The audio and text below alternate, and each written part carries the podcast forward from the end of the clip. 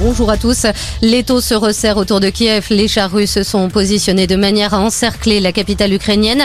Plus au centre, la ville de Dnipro a été la cible de bombardements. Des zones civiles ont été touchées. Un mort est à déplorer selon les secours ukrainiens. La ville est pourtant le point d'arrivée d'un couloir humanitaire mis en place par Moscou. Ce sont plus de 2 millions et demi de personnes qui ont fui l'Ukraine depuis le début du conflit.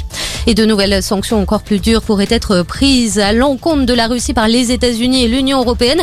L'arrêt de l'exportation de produits de luxe vers la Russie a notamment été décrété hier par les dirigeants des 27 à l'issue du sommet de Versailles.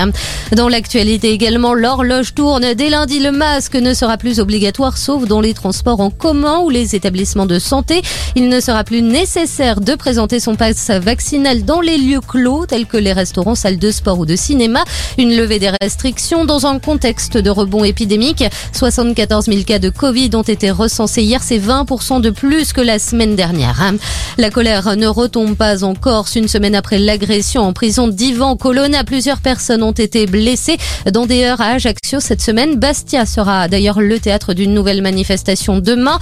Ivan Colonna était emprisonné à la maison centrale d'Arles. Il avait demandé à plusieurs reprises son rapprochement en Corse. Demande refusée en raison de son statut de détenu particulièrement signalé.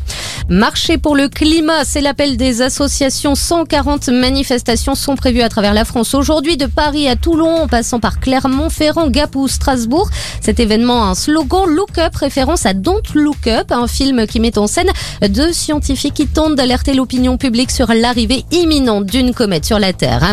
Et puis deux départements toujours en vigilance orange pluie et inondation. L'eau des et suite un épisode méditerranéen exceptionnel pour la saison.